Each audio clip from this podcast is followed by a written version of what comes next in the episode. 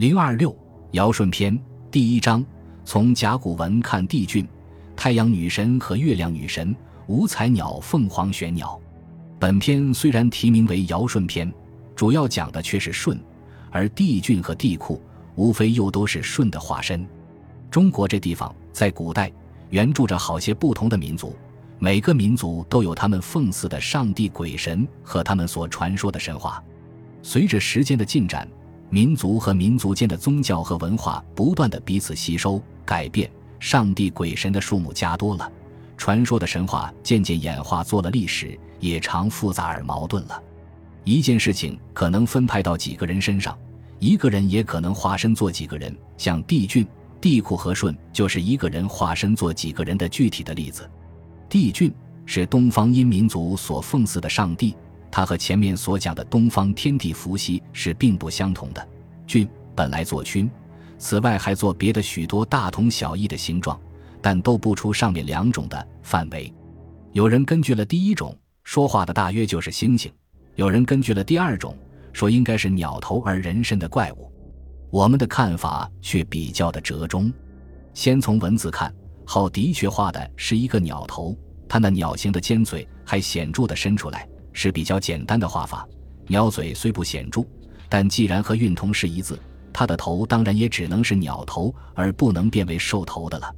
可是下面的身子却不大像人的身子，因为好些这个字的图形下面还有一条短短的尾巴，如像它那弯曲上翘的短尾巴更是显明人不会长着这种东西的。所以，与其说它的身子像人，倒不如说是像猕猴。又还有一些图形。似乎手里还拄了一只拐杖，大约真是如一般的说法。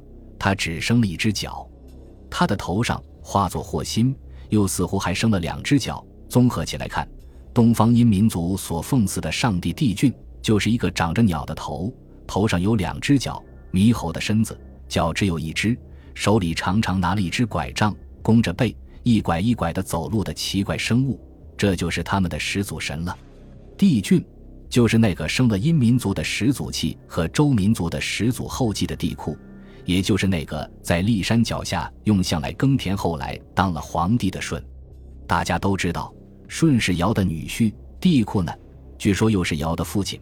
而舜和帝喾又同是一个人，这人一会儿在给人当父亲，一会儿又在给人做女婿。当古代的神话传说演变为历史的时候，所造成的复杂矛盾的情况往往如此。所以，关于帝俊、帝喾和舜这几个人为什么会同是一个人的化身的一些学者们的繁琐而枯燥的考证，就不打算在这里引述了，只准备把有关他们的神话写出来。读者们从这些神话当中，自然会得到一个解答这问题的大概的观念。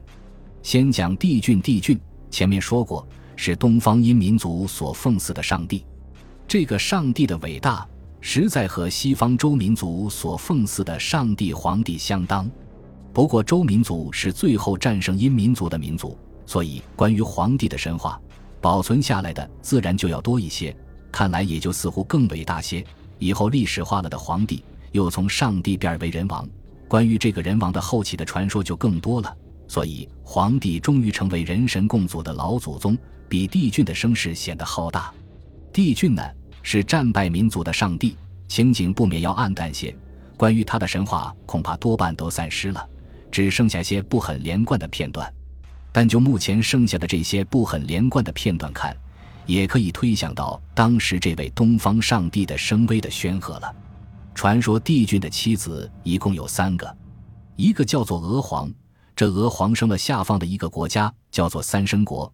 一国的人通长着一个头三个身子，姓尧，吃五谷，亦是豹子、老虎、狗熊、人熊四种野兽做他们的仆人。这个妻子还只是一个平常的妻子，他的另外两个妻子可就伟大了。一个是太阳的女神，名叫羲和，生了十个太阳儿子，常常在东南海外的甘渊，用清凉甜美的泉水替他骄傲的太阳儿子们洗澡，迎使一个一个的太阳鲜洁而又明亮。好让他们轮班出去工作的时候，更能尽到他们的职责。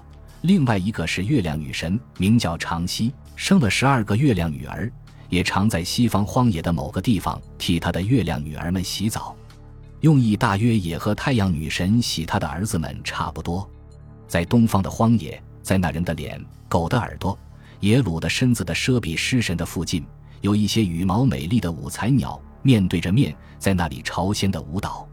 帝俊时常从天上下来，和这些五彩鸟交朋友。说不定当他高兴的时候，他也会用他那仅有的一只脚拄着他的拐杖，砸在这些五彩鸟当中，一拐一拐的和他们一同跳舞呢。帝俊下方有两座坛。就是这些五彩鸟在替他管理着。帝俊为什么单单喜欢和这些五彩鸟交亲友呢？这是说来话长，有它的缘故的。原来五彩鸟有三种，一种叫做黄鸟，一种叫做鸾鸟，还有一种叫做凤鸟。其实都是古代传说的凤凰。它的形状据说像鸡，长着五色的羽毛，饮食自然，自歌自舞。只要它一出现在世间。天下就会太平无事，连生长在乱世的孔子也有凤鸟不至的感叹，我们就可以想见它的名贵了。这种名贵的鸟生长在东方的君子之国，翱翔在四海之外。据有的书上说，就连那尊贵的皇帝也都没有见过凤凰，而想要见他一见。皇帝曾经问他的臣子天老，凤凰是什么样子？天老大约也没有见过凤凰。只好凭着他丰富的想象力，告诉皇帝说：“凤凰的样子，前半段像鸿雁，后半段像麒麟，蛇的梗子，鱼的尾巴，龙的文采，鸟龟的背脊，燕子的下巴，鸡的嘴，等等，描写了一大通，把飞禽、走兽、爬虫，由于各种动物的特征都集中起来，荟萃在凤凰的身上。凤凤凰于是成了非常神秘的生物。其实它原来也并不这么神秘的。”除了早别有解释以外，整个形体画的就是一只孔雀，有的凤字还做凤形，它下方那尾部的圆斑更是显明。在古代的中国，当黄河两岸甚至连大象和犀牛都有的时候，是曾经有过这样的生物的。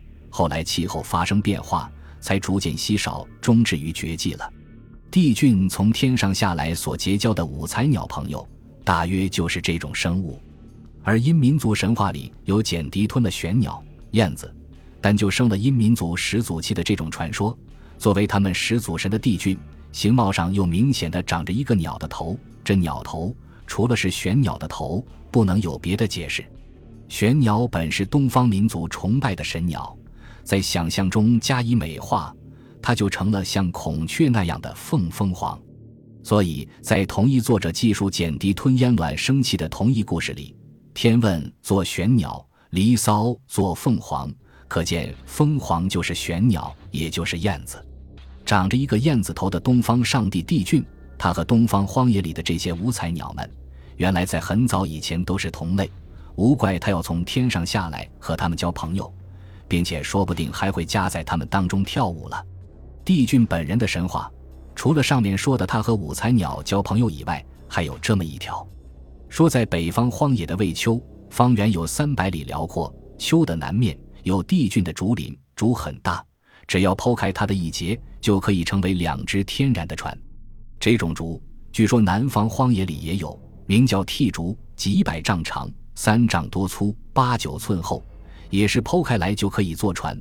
大约也该是帝俊的竹，而且从替竹这名称。还使我们联想到本篇末章就要讲到的美丽的斑竹的故事，它更该非是帝俊的竹不可。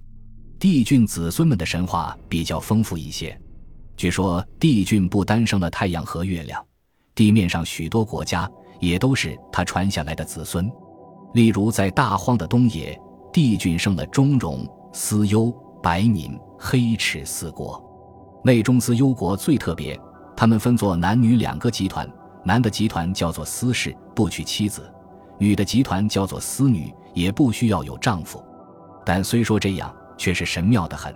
他们只要好像白鹅般瞪着眼睛，互相望一望，就能够受感动，生出孩子来。在大荒的南野，帝俊生了三申和季里两国。三申国有一个四四方方的大水池，舜常常到这里来沐浴。所谓舜，恐怕就是帝俊的化身吧。在大荒的西野有西周国，也是帝俊生的。帝俊生了后稷和台喜，台喜又生了叔君，后继把白骨从天上带下来，于是叔君就代替他的父亲和伯父播种白骨，开始把野牛驯服了，用来耕田。后来叔君的子孙们组成一个国家，就叫做西周国。帝俊的子孙里还有许多聪明能干的人，发明了种种文化上的事物。番禺造船，吉光用木头做车子，彦龙制造琴瑟，八个不知名的儿子创作歌舞。义军的心思和手艺最灵巧，能够制造种种工艺上的物事。上古文明的曙光在帝俊时候便渐渐发射出来了。帝俊的这些子孙当中，特别值得提出来说说的是义军。义军的名字又叫做锤，因为他心思和手艺很灵巧，一般人又都叫他做巧锤。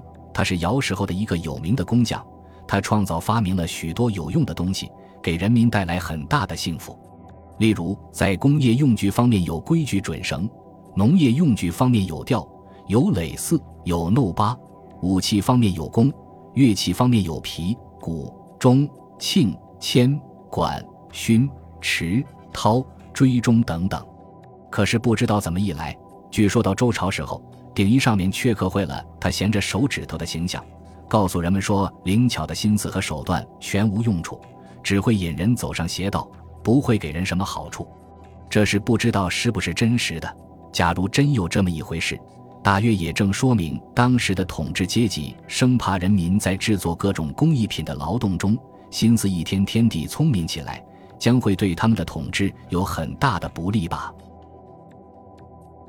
本集播放完毕，感谢您的收听，喜欢请订阅加关注，主页有更多精彩内容。